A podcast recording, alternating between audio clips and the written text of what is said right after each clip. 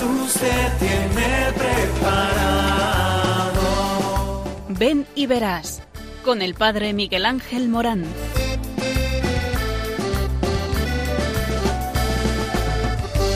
Aunque sean muchas las preguntas y si te surgen tantas dudas, decir verdad lo que te canta. Él te conoce desde antes, sabe tu nombre y lo que vives y lo que siempre vas buscando. Escucha dentro su llamado, verás él pasa a tu lado y tu respuesta va esperando. Ven y verás. Muy buenas tardes a todos. Estamos en el programa Ven y Verás, un programa de Radio María que habla de ti. Sí, eh, tú que me escuchas, habla de ti porque habla de tu vida, habla de lo que Dios desea para ti, que siempre por ser Dios es para nuestra felicidad. Dios te ama y porque te llama, te llama y porque te llama, te envía y te envía a una misión. Siempre Dios cuenta contigo. Dios nos llama a cada uno personalmente por nuestro nombre. Dios no nos llama a granel, sino de un modo personalizado. Desea que seamos todos santos, felices en esta tierra y en el cielo, unidos a la cruz de Cristo, recorriendo el camino irrepetible de cada uno, de cada una. La vocación, por tanto, es al mismo tiempo comunitaria. Todos tenemos vocación y personal. Yo tengo mi propia vocación, una vocación singular.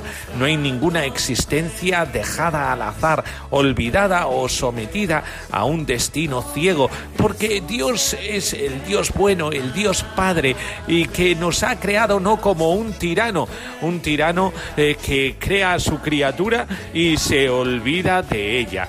Así no puede ser Dios. El Señor nos llama a vivir una aventura y esa aventura es la aventura de la vida, una aventura llena de plenitud. Por eso eh, todos somos enviados por Dios, todos tenemos una misión específica en la tarea de la eh, corredención. Eh, ¿Por qué digo esto de esta manera? Porque el único redentor, Jesucristo, actualiza su estilo en cada uno de sus seguidores, en cada uno de los cristianos. Por eso cada persona es un misterio único de amor y de vocación. Todos los miembros de la Iglesia, aunque de diferentes maneras, tienen parte en este envío, como dice el Catecismo de la Iglesia Católica en el 864. Dios propone un plan a cada hombre, pero no se lo impone. La libertad del hombre, al aceptar el plan divino, se conjuga misteriosamente con la gracia de Dios. De ese modo, el hombre acaba fortaleciendo y configurado y por lo tanto eh, su propia vocación se hace sólida en él. Hermanos, poned el mayor esmero en fortalecer vuestra vocación y elección, como nos diría San Pedro en segunda de Pedro 1.10. Eh, ¿Y qué es exactamente nuestra vocación? Nuestra vocación es algo eh, precioso. Eh, significa eh, la expresión Dios me ha dado una vocación, esa expresión significa que Dios, al darme una vocación, como a todo hombre, me concede la gracia necesaria y conveniente para llevarla a cabo, para cumplir su voluntad, para aceptar y encarnar en mi vida la vocación que me ha dado, mi vocación por grandioso o inalcanzable que me pueda aparecer ese panorama vocacional desde mi pequeña pe- per- perspectiva, como le sucede a una persona que contempla un paisaje extraordinario que le queda achicado, a pesar de eso, Dios te da la gracia eh, para eh, que tú puedas entrar dentro de ese misterio de la vida, un misterio eh, que nos abre hacia el amor, que nos abre hacia la felicidad que nos abre hacia el sentido de la vida. ¿Y qué significa que al darme una vocación Dios me confía una misión concreta e irrepetible, una tarea de apostolado y de eh, ayuda a los demás, de eh, salvar a unas almas determinadas con nombres y apellidos que yo debo realizar durante mi vida, una vida cuya duración solo Él conoce, eh, un apostolado, un sentido. Y este apostolado es el apostolado que la propia vida cristiana eh, está encaminada a ello, a eh, darme a los demás. Así escuchamos en el Evangelio de San Mateo, mientras caminaba junto al mar de Galilea, vio a dos hermanos, Simón el llamado Pedro y Andrés su hermano, que echaban la red al mar, pues eran pescadores, y les dijo, Seguidme y os haré pescadores de hombres. Ellos al instante dejaron las redes y le siguieron. O pasando adelante vio a otros dos hermanos, Santiago el de Cebedeo y Juan su hermano, que estaba en la barca con su padre Cebedeo, remendando sus redes, y los llamó.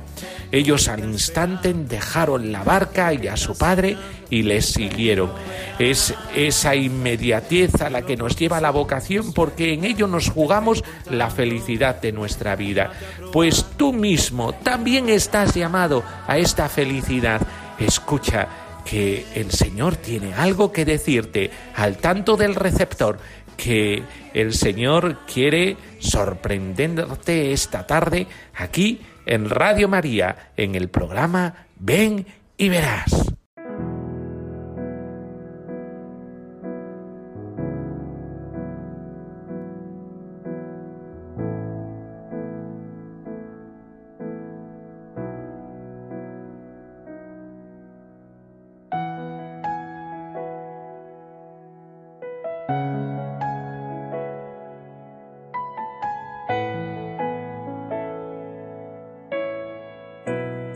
Al Señor Jesús elevo mi ferviente súplica para obtener el don precioso de numerosas y santas vocaciones. Señor, tú has querido salvar a los hombres y has fundado la Iglesia como comunión de hermanos reunidos en tu amor. Continúa pasando entre nosotros y llama a aquellos que has elegido para ser voz de tu Santo Espíritu, fermento de una sociedad más justa y fraterna. Alcánzanos del Padre Celestial los guías espirituales que necesitan nuestras comunidades, verdaderos sacerdotes del Dios vivo que, iluminados por tu palabra, sepan hablar de ti y enseñar a hablar contigo.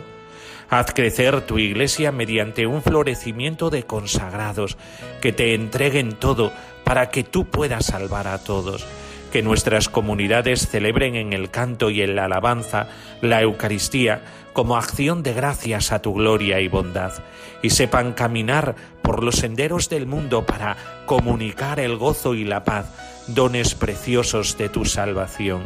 Vuelve, Señor, tu rostro hacia la humanidad entera y manifiesta tu misericordia a los hombres y mujeres que en la oración y en la rectitud de vida te buscan sin haberte encontrado todavía.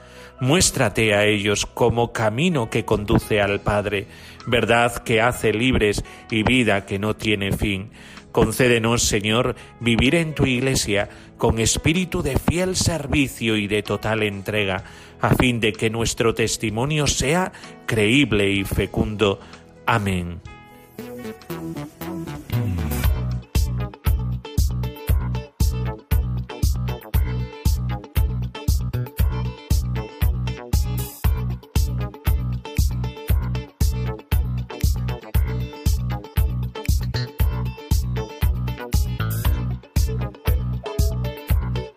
El Papa Francisco pide trabajar hasta cansarnos eh, por las vocaciones. El Papa Francisco proporcionó sugerencias concretas para la pastoral vocacional y advirtió la necesidad de adecuar el lenguaje de la Iglesia a los jóvenes, quienes viven continuamente en conexión al Internet y a la informática en general.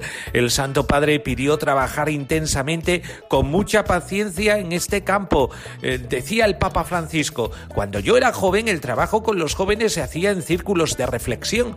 Nos reuníamos, reflexionábamos sobre ese tema, luego sobre otro, cada uno estudiaba el tema primero y estábamos satisfechos si hacíamos algunas obras de misericordia, visita a hospitales, a alguna casa de retiro. Sin embargo, el Papa Francisco explicó que antes acompañar a las vocaciones era un trabajo más sedentario y en cambio hoy los jóvenes están en movimiento y hay que trabajar con ellos en movimiento y tratar de ayudarlos a encontrar la vocación en sus vidas. Eso cansa, hay que cansarse, no se puede trabajar por las vocaciones sin cansarse, es lo que la vida, la realidad, el Señor y todos nos piden. Estas palabras las pronunció sin discursos preparados el Santo Padre el pasado junio en la sala del consistorio del Vaticano al recibir a representantes de los centros nacionales para las vocaciones de la Iglesia de Europa, quienes participaban en un congreso que se llevó a cabo en el mes de junio. Como ya ha ocurrido en otras ocasiones, el Papa Francisco decidió al inicio de la audiencia entregar el discurso escrito preparado para la ocasión y hablar espontáneamente sin leer ningún texto. He preparado una reflexión aquí que entregaré al cardenal Angelo Bagnasco eh, y me permito hablar un poco improvisando sobre lo que viene de mi corazón. En primer lugar, el pontífice señaló que cuando habla de vocaciones muchas cosas le vienen a la mente, muchas cosas que decir, que se pueden pensar o hacer, planes apostólicos o propuestas, pero destacó que antes que nada me gustaría aclarar una cosa, que el trabajo para las vocaciones son las vocaciones, no debe ser, eh, no es proselitismo, no es buscar nuevos socios para este club, no la pastoral vocacional debe moverse a lo largo de la línea de crecimiento que Benedicto XVI nos indicó tan claramente. El crecimiento de la Iglesia es por atracción, no por proselitismo. Así, nos lo dijo también a nosotros, obispos latinoamericanos en Aparecida. No se trata de ir a buscar dónde encontrar gente, en esta línea, el Papa Francisco recordó que en el sínodo de 1994 un medio de comunicación denunció la trata de novicias al referirse a congregación femenina que en los años 90 aceptaban postulantes para la vida religiosa procedentes de Filipinas cuando no tenían casas allí. La conferencia episcopal de Filipinas dijo no, en primer lugar, nadie viene aquí para pescar vocaciones, no, y las hermanas que tengan casas en Filipinas que hagan la primera parte de la formación en Filipinas. Esto evita algunas deformaciones. Quería aclarar esto porque el espíritu del proselitismo nos hace daño. Además, Francisco destacó la importancia de los acompañantes vocacionales porque ayudar a un joven o a una joven a elegir la vocación de su vida, ya sea como laico, laica, sacerdote o religioso, es ayudar a asegurar que encuentre el diálogo con el Señor, que aprenda a preguntarle al Señor, ¿qué quieres de mí? Esto es importante, no es una convicción intelectual. La elección de una vocación debe nacer del diálogo con el Señor, cualquiera que sea la vocación. El Señor me inspira a seguir una vida así, a lo largo de este camino. Y eso significa un buen trabajo para todos, ayudar al diálogo. Se entiende que si no dialogan con el Señor, será bastante difícil enseñar a otros a hablar. Diálogo con el Señor. Por ello, el Santo Padre animó a quienes impulsan la pastoral vocacional a tener paciencia con los jóvenes, porque trabajar con los requiere mucha paciencia, mucha, mucha capacidad de escucha. De este modo, el Papa Francisco pidió comprender el lenguaje de los jóvenes. A veces hablamos con los jóvenes tal y como estamos acostumbrados a hablar con los adultos. Para ellos muchas veces nuestro idioma es esperanto. Es como si estuviéramos hablando esperanto, porque no entienden nada. Muy valiente el Papa Francisco, queriendo animarnos a abrir nuestro corazón a los jóvenes.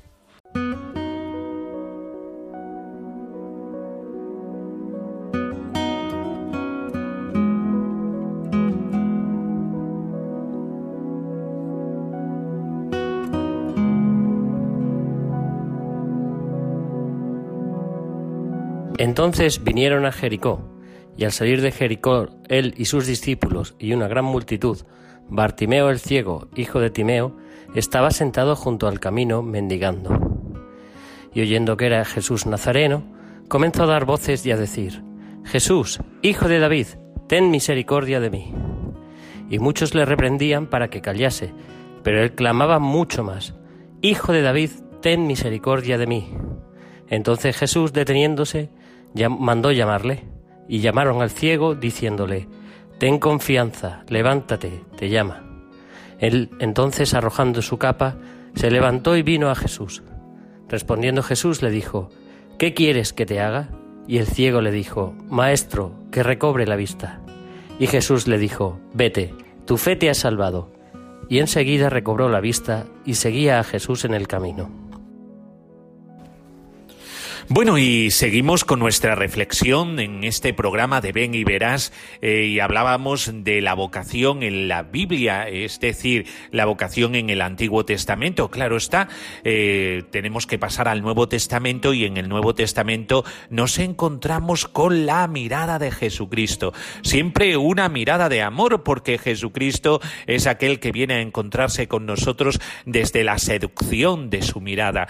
Eh, ¿Cuántas veces nos encontramos en el el Evangelio con la mirada amorosa de Jesucristo y cómo todos cuando se encontraban con su rostro eh, inmediatamente eh, escuchaban esto en su corazón, la inmediatez, el que nosotros inmediatamente le sigamos. Y es que cuando nosotros nos encontramos con Jesucristo, eh, inmediatamente se produce en nosotros un cosquilleo en nuestro interior y en nuestro corazón, eh, que hace que nuestro corazón se llene y hace que nuestra vida se defina. Y esto es lo que encontramos en la plenitud de la persona de Jesucristo, en el perfecto siervo de Dios, el que siempre escucha la voz del Padre y le presta obediencia todos nosotros estamos llamados a esa obediencia, a ese amor de Dios eh, que inmediatamente abre nuestro corazón eh, para los demás y abre nuestro corazón para Dios. No obstante, el lenguaje propio de la vocación no es prácticamente utilizado por el Nuevo Testamento a propósito del Señor. Si Jesús evoca constantemente la misión que ha recibido del Padre, sin embargo, en ninguna parte se dice que Dios Dios lo haya llamado y esta ausencia es significativa. La vocación supone un cambio de existencia. El llamamiento de Dios sorprende a un hombre en su tarea habitual, en medio de los suyos, y lo orienta hacia un punto cuyo secreto eh, se reserva a Dios, hacia el país que yo te indicaré, eh, como dice Génesis 22.1. Ahora bien, Nada indica en Jesucristo la toma de conciencia de un llamamiento. Su bautismo es a la vez una escena de investidura regia, tú eres mi hijo, y la presentación por Dios del siervo en quien se complace perfectamente. Pero aquí nada evoca las escenas de vocación de un extremo al otro de los evangelios. Sabe Jesús de dónde viene y a dónde va, como dice Juan 8, 14, eh, y si va a donde no se le puede seguir, si su destino es de tipo único, no se debe esto a una vocación, sino a su mismo ser, Jesucristo, es ofrecido al Padre de una vez para siempre. Y esto lo vemos también en la presentación del niño Jesús eh, por manos de María, por manos del sacerdote del templo, eh, por manos de Simeón o por Ana la de Fanuel.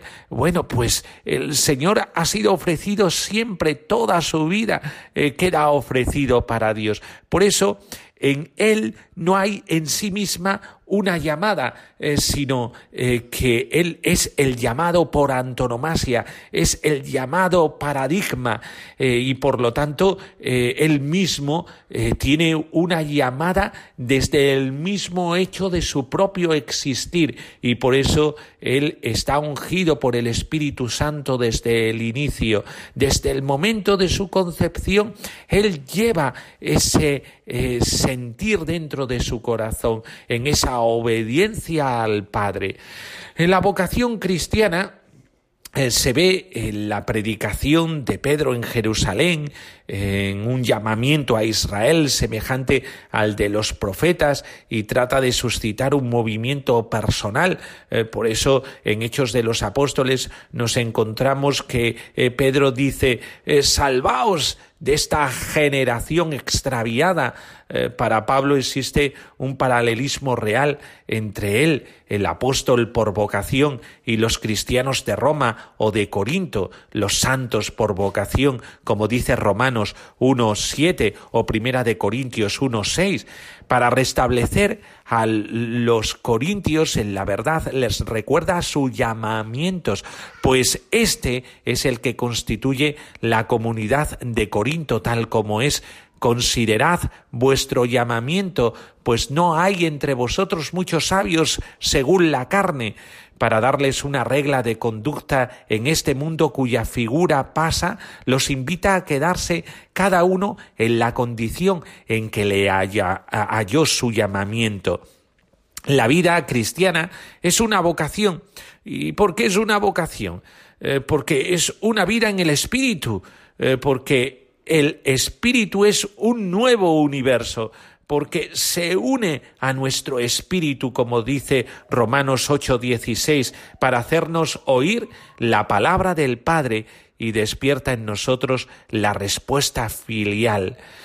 Dado que la vocación cristiana ha nacido del Espíritu y dado que el Espíritu es uno solo que anima a todo el cuerpo de Cristo, hay en medio de esta una única vocación diversidad de dones, de misterios, de operaciones, pero en esta variedad de carisma no hay en definitiva más que un solo cuerpo y un solo espíritu, dado que la Iglesia misma, la comunidad de los llamados, es la eclesia, la llamada, eh, como también es la eclecté, la elegida, todos los que en ella oyen el llamamiento de Dios responden cada uno en su puesto a la única vocación de la Iglesia que oye la voz del esposo y le responde, Ven Señor Jesús, como dice Apocalipsis 22, 20.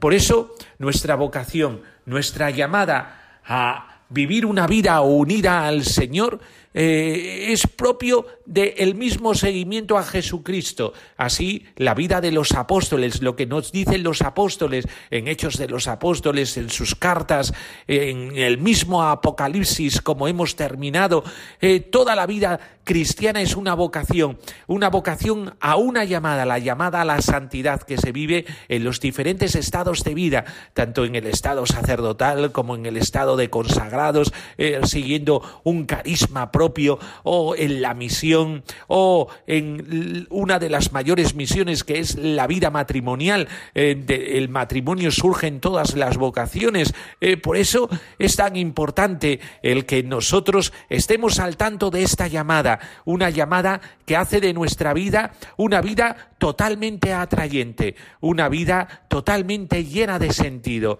Por eso, busca tu lugar y para ello eh, tienes que discernir eh, qué es lo que Dios te pide, eh, qué es a lo que Dios te llama. tu vida merece la pena ser vivida. Por favor, descubre en el corazón de Dios a qué Dios te llama. Por eso, al tanto del corazón, al tanto del eco de Dios dentro de ti.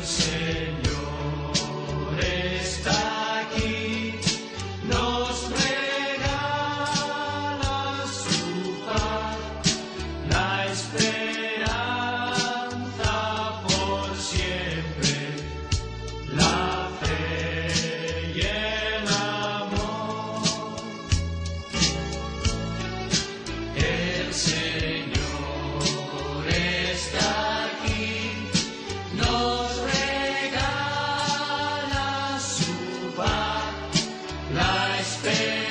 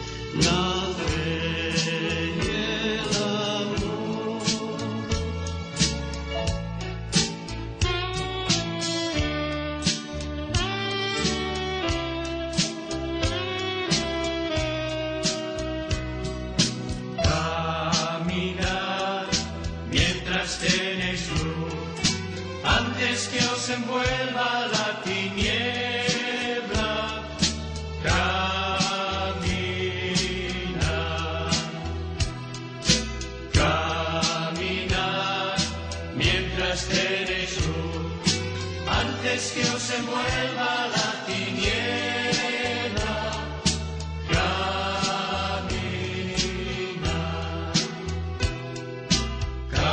caminar, mientras tenéis luz, antes que os envuelva la tiniebla.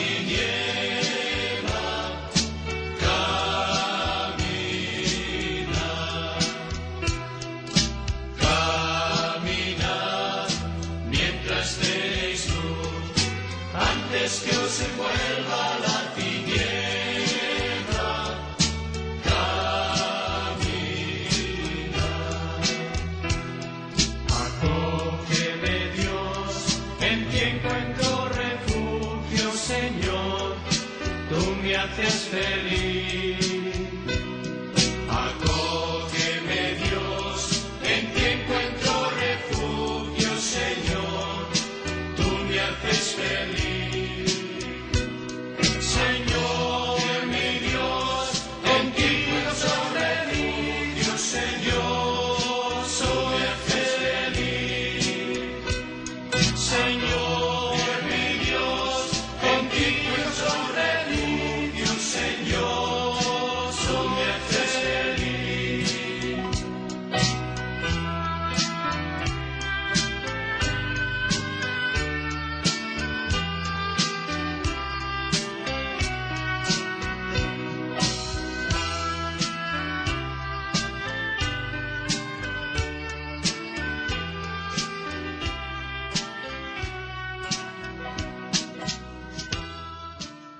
Pasamos a la sección estrella de nuestro programa, puesto que hablamos del corazón, aquí en Ven y Verás, en Radio María.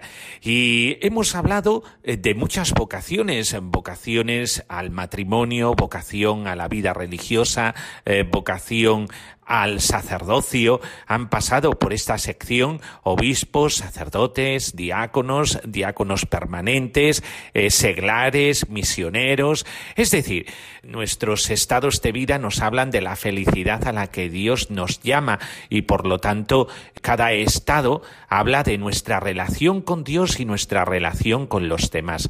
Todos tenemos una vocación y porque Dios nos ama, eh, pues todos somos llamados y como llamados somos enviados y enviados a una misión.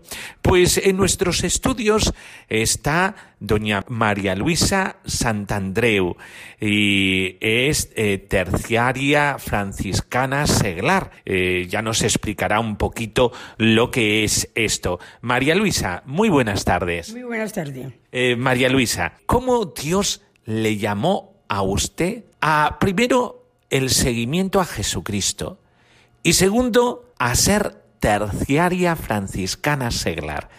Primero en el seguimiento a Jesucristo, porque usted tiene una historia muy bonita de encuentro con el Señor, ¿verdad? Pues María Luisa, háblenos, ¿cómo se encontró con el Señor? Pues mire, yo mm, frecuentaba mi parroquia de Nuestra Señora de la Merced, en el barrio de Santa María de Cádiz, un barrio muy pobre, con muchas cadencias, la gente vivíamos muy mal. El sacerdote se entregaba a todos los vecinos y de ahí me fui, me fui para la parroquia. Yo conocía un poquito a Jesús porque yo hice la comunión, pero no como lo conozco ahora. Y como este señor me enseñó a conocerlo. El padre José Sánchez Ortega, un hombre entregado al servicio del barrio. Y de ahí cuando lo conocí, me dijo una vez, María Luisa, tú te llamas Santandreu, tiene que hacerte santa. Digo, padre, eso es muy fuerte. Bueno, entonces, a raíz de ahí, ya él me, me llamó y empecé a estudiar a Jesús de Nazaret las actitudes de Jesús de Nazaret, porque lo que vale hoy son las actitudes del cristiano como valían las actitudes de Jesús de Nazaret. Las palabrerías se las lleva el viento. ¿eh? Entonces empezábamos a, empezamos a conocer a Jesús, cómo Jesús hablaba con la gente, cómo Jesús decía, vosotros sois mis amigos ¿eh? si hacéis lo que yo os mando. Y yo quería ser amigo de Jesús y quería hacer lo que Jesús me decía, aunque no lo hiciera. Y en la parroquia tuviste una gran labor ¿eh? enseñabas en un taller a qué? Yo tuve, eh, soy profesora de bordado. Entonces nos regalaron siete máquinas de bordar. Y el padre José Sánchez Ortega nos dejó una habitación y allí, entre personas del barrio y yo, no, yo sola no, las nativas del barrio, como si fuéramos las misiones, enseñamos a la gente a bordar y allí se hacían todos sus aguas para casarse. Porque era un barrio eh, que estaba formado de gente muy sencilla y pobre. pobre. Pobre, Allí lo compartíamos todo. La comida, las enfermedades. Alguien se ponía enfermo y todo el mundo iba a colaborar con ellos. ¿eh? Había una monja que se llamaba Sor Esperanza, hija de la caridad, que se convirtió, ¿eh? se convirtió en Teresa de Carcuta, en ese barrio. Entonces de ahí ya fue todo Después el padre compró una máquina de cine. Un señor que era operador de cine de, Teatro Falla lo enseñó a echar cine. Y era un cine parroquial que costaba dos pesetas. Y toda la gente del barrio iba al cine. Desde las 3 de la tarde hasta las 9 de la noche. Las 15 catequistas que estábamos allí, estábamos con él. Y el taller de bordados recibía a los hijos de eh, todas las personas que había en la barriada, ¿eh? Eh, tanto de aquellos que estaban metidos en la droga, ¿verdad? Que era una desgracia, como los más pobres que teníais en la parroquia, ¿verdad? Los peores. Allí, se, allí no teníamos nosotros la sesión de personas, porque eso, tampoco lo tiene Cristo. Y lo teníamos muy claro. Entonces allí iba todo el mundo. Cuando había sitio, que ya las máquinas tenían todos los cupos cogidos, y decíamos 20 mañana o 20. Le dibujábamos todas las cosas del juego de cama, las sábanas, las toallas, con sus bastidores, se ponían a bordar en las máquinas, terminaba la labor. Y en el mes de junio hacíamos una exposición de bordados. Iba todo el barrio a ver la exposición de bordados. Le, le hacíamos una exposición de bordados y todos los comercios del barrio colaboraban con nosotros. Y después también terciaria franciscana seglar. ¿Cómo Dios le llamó a ser terciaria? Una vez que yo termino en la parroquia de la Merced, que el párroco ya se, se jubila, yo ya me quedo sin hacer nada. Ya nos quedamos. Ya el párroco se vino aquí a vivir, a Puerta de Tierra, venía. Mm, tres o cuatro personas decíamos, ¿ahora qué hacemos? Nos fuimos al monasterio de Santa María, de las concesionistas franciscanas. Yo las conocía, ¿eh? Y le pedimos que si nos dejaban un piso para volver a hacer otro taller de bordado. Nos dijeron que sí. El capellán de las monjas era un franciscano, José Luis Salido. Entonces ya, una vez que nos dejan el piso, en la parroquia de la Merced hicieron la ropa las madres y en, la, y en el convento de Santa María las hijos.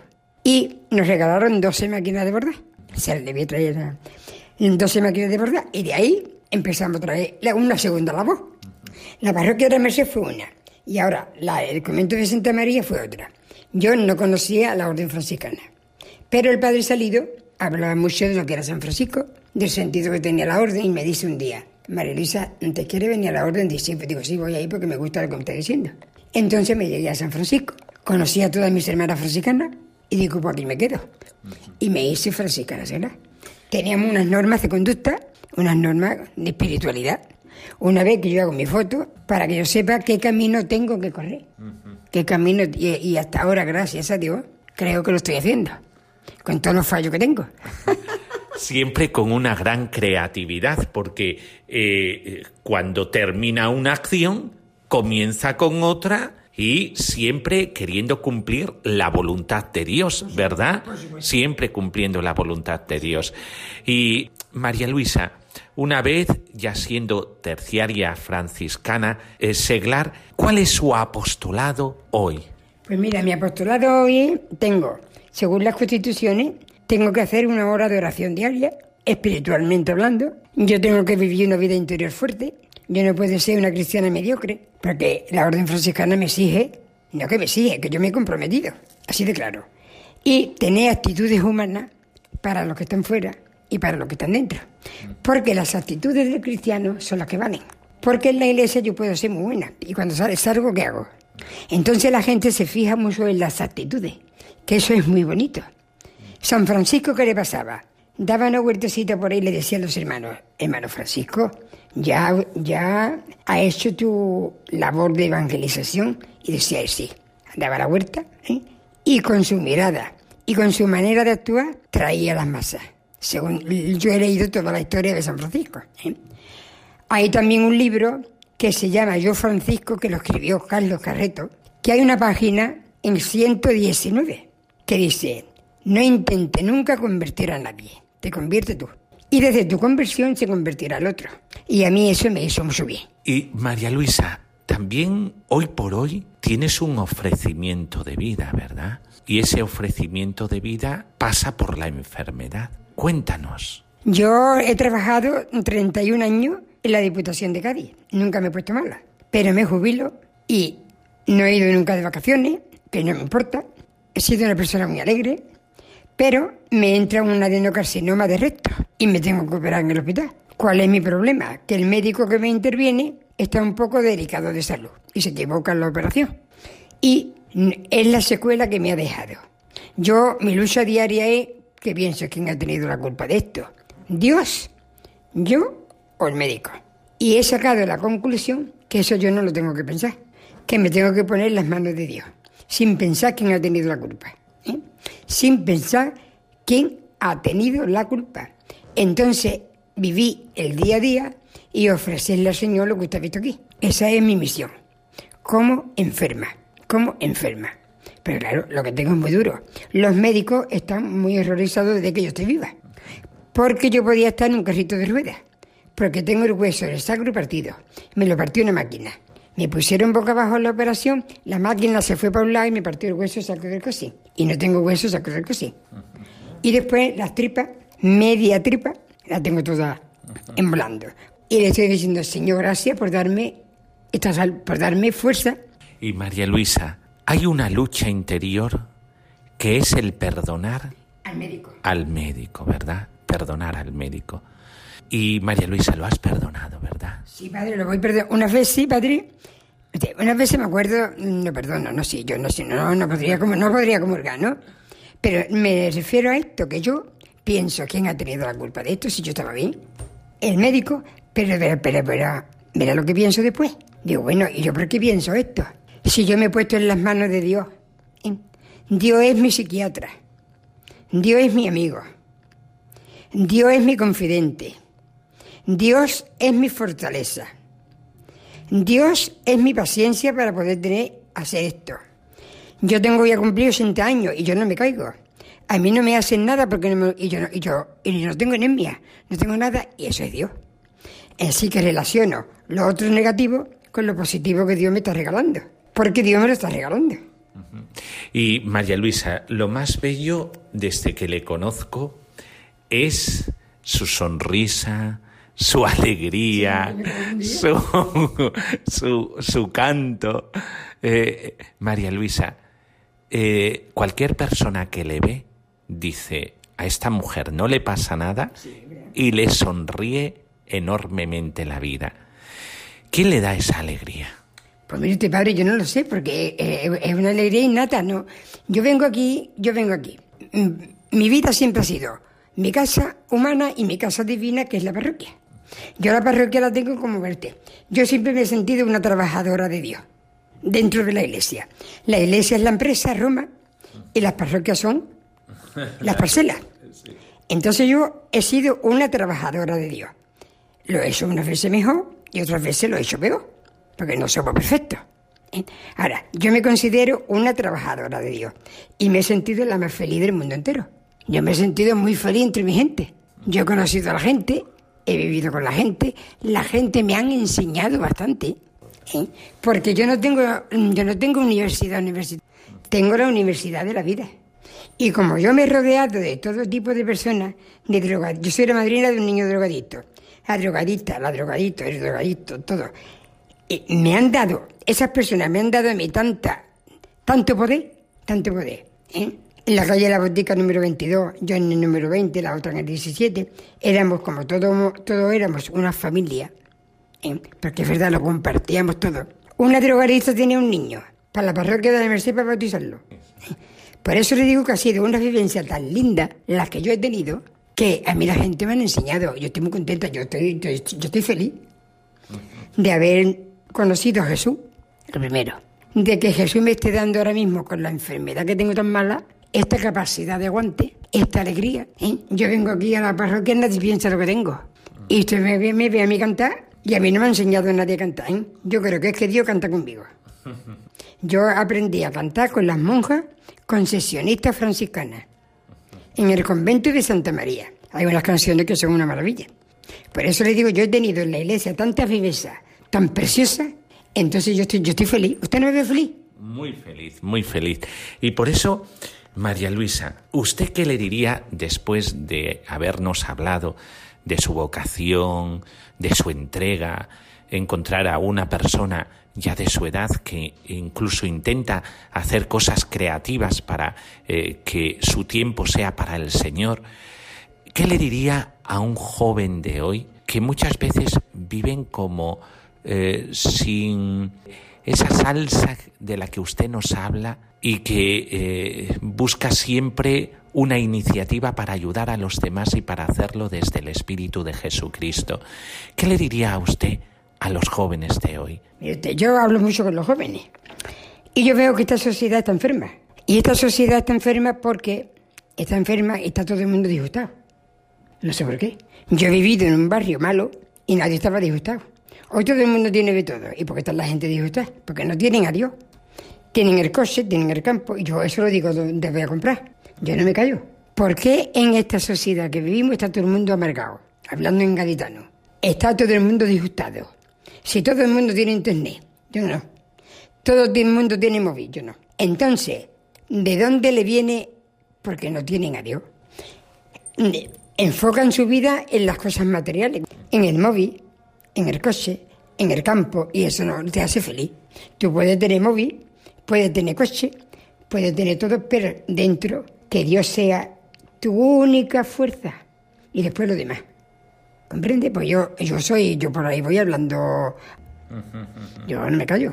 Cuando hay una coincidencia de hablar.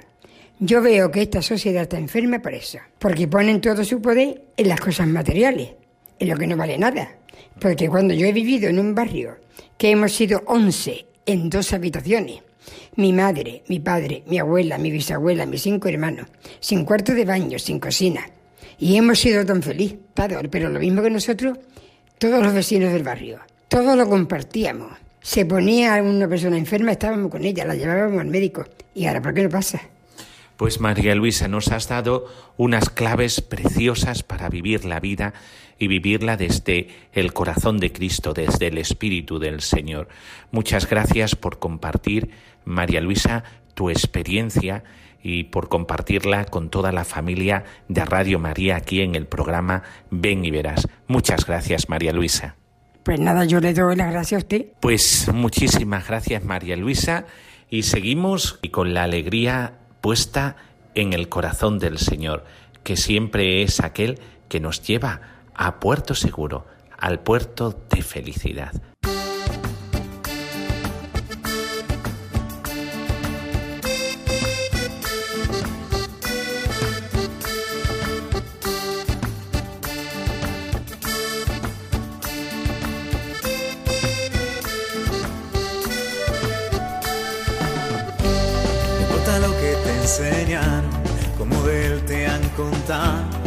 si no lo viste y encontrar. No se conoce el mar. Bueno, pues con esta entrevista tan amena eh, terminamos nuestro programa y ya sabéis que todos vosotros eh, participáis en este programa mandándonos un correo electrónico en un archivo de audio o en unas explicaciones de vuestro compartir experiencias, eh, porque necesitamos saber de vosotros. Eh, también todos tenemos una historia vocacional que contar. Por eso, si queréis compartir, escribirnos a este correo electrónico. Ven y verás uno en número arroba radiomaria.es. Lo vuelvo a repetir, ven y verás uno en número arroba radiomaria.es. Y solamente nos queda daros la bendición, la bendición de Dios Todopoderoso, Padre, Hijo y Espíritu Santo descienda sobre vosotros. Amén. Pues hasta el próximo programa, aquí en Ven y Verás, cómo no, en Radio María, nuestra radio, la radio que nos lleva a la esperanza de una madre amorosa que continuamente nos dice, haced lo que Él os diga. Hasta el próximo día, aquí en Radio María.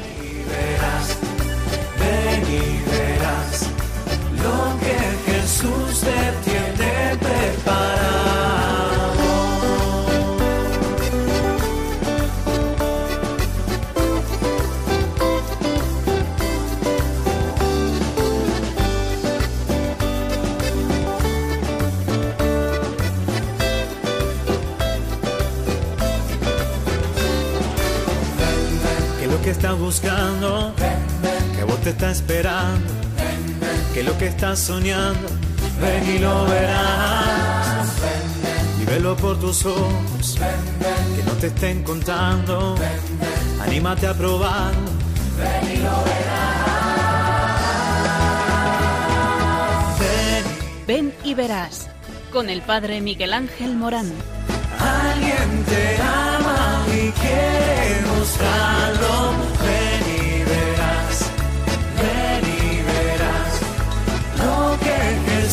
te tiene preparada.